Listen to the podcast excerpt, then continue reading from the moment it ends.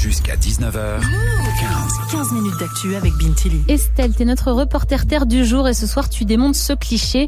La banlieue ne se sentirait pas concernée par l'écologie. T'as rencontré les jeunes de Banlieue Climat, une asso qui veut sensibiliser et former les jeunes des quartiers populaires aux questions environnementales. La troisième promotion s'est retrouvée il y a quelques jours à Cergy. Euh, oui, Bintili, pendant plusieurs jours, Banlieue Climat est intervenu dans différents quartiers de Cergy, donc dans le Val d'Oise, au nord-ouest de Paris. À sa tête, on retrouve Ferris Berkat, 21 ans, une boule d'énergie. Sur son compte TikTok de près de 50 000 abonnés, il vulgarise l'écologie pour la rendre accessible. Ferris nous explique pourquoi le discours écolo passe souvent mal dans les quartiers populaires le discours est pas cohérent, tu vois. On parle beaucoup de consommation, mais nous on consomme pas. Donc on va pas se retrouver dans le discours. Il y a un problème d'identification, on sait que on n'arrive pas à s'identifier, même culturellement, et parce que aussi c'est caricaturé euh, l'écologie, tu vois. C'est assez, euh, oui, les petites fleurs, les ours polaires et de pas prendre l'avion, alors que c'est tellement plus vaste que ça. Et donc c'est un, un, un, prisme qui est intéressant pour certaines personnes, mais pas pour nous. Il y a tout un pan sur la résilience, sur l'adaptation, sur l'alimentation, sur la santé dans les quartiers qui est terrible, qu'il faut qu'on aborde.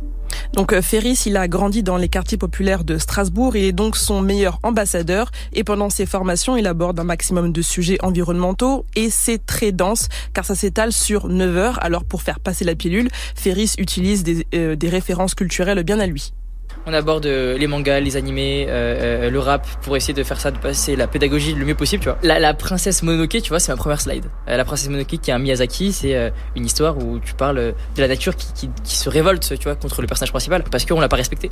Estelle, derrière Banlieue Climat, on retrouve Abdelali El Badawi. C'est le fondateur de Banlieue Santé, asso qui lutte contre les inégalités sociales au niveau de la santé en banlieue. Oui, Abdelali était présent ce jour-là pour soutenir son poulain, donc Ferris. Les deux assos sont sœurs et ont le même objectif, le bien-être des habitants des quartiers populaires. On parle des pollutions aujourd'hui, des pots d'échappement. Il y a énormément de morts suite aux pollutions. Et comment, en fait, elle peut avoir aussi un impact sur la santé des habitants et des habitantes en vrai, la question écologique, environnementale, la biodiversité dans les quartiers populaires, c'est quelque chose qu'on a dans notre ADN depuis très très longtemps. Il y avait un enjeu pour nous euh, très clair, c'est comment on arrive à mobiliser cette jeunesse qui a déjà ça dans l'ADN et qui va et veut porter euh, ce, ces sujets-là. Et Estelle, ces formations, elles suscitent des vocations auprès de cette jeunesse? Alors en tout cas, ça sensibilise. La formation, c'est vraiment une introduction hein, à l'environnement. L'idée, c'est aussi de créer des leaders de demain issus de nos quartiers. Banlieue Climat va d'ailleurs envoyer une jeune ambassadrice pour représenter l'assaut en Allemagne en préparation de la prochaine COP. Et j'ai eu l'occasion de discuter avec deux étudiantes, Nora et Soumaya,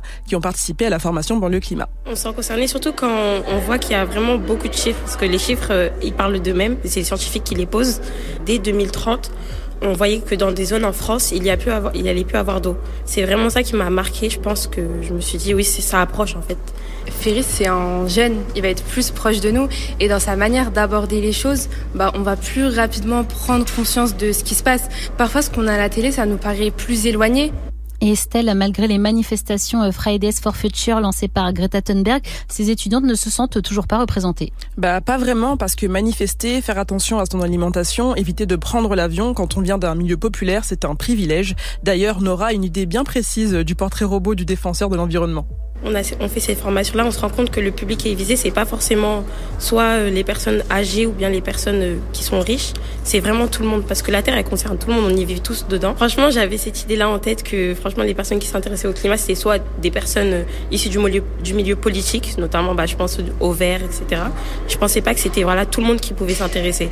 Alors, Banlieue Climat ambitionne de mettre en lien les, maraîchers avec les habitants des quartiers populaires pour améliorer l'accès aux circuits courts sans se ruiner ou même un projet vélo pour tous afin de réduire la pollution. Donc, si vous aussi vous souhaitez que Banlieue Climat se déplace dans votre ville pour réaliser des journées écolo, n'hésitez pas à les contacter sur leurs réseaux sociaux. Et la prochaine session aura lieu au Muro dans le 7-8 à la fin du mois de juin. Merci beaucoup Estelle pour ce reportage.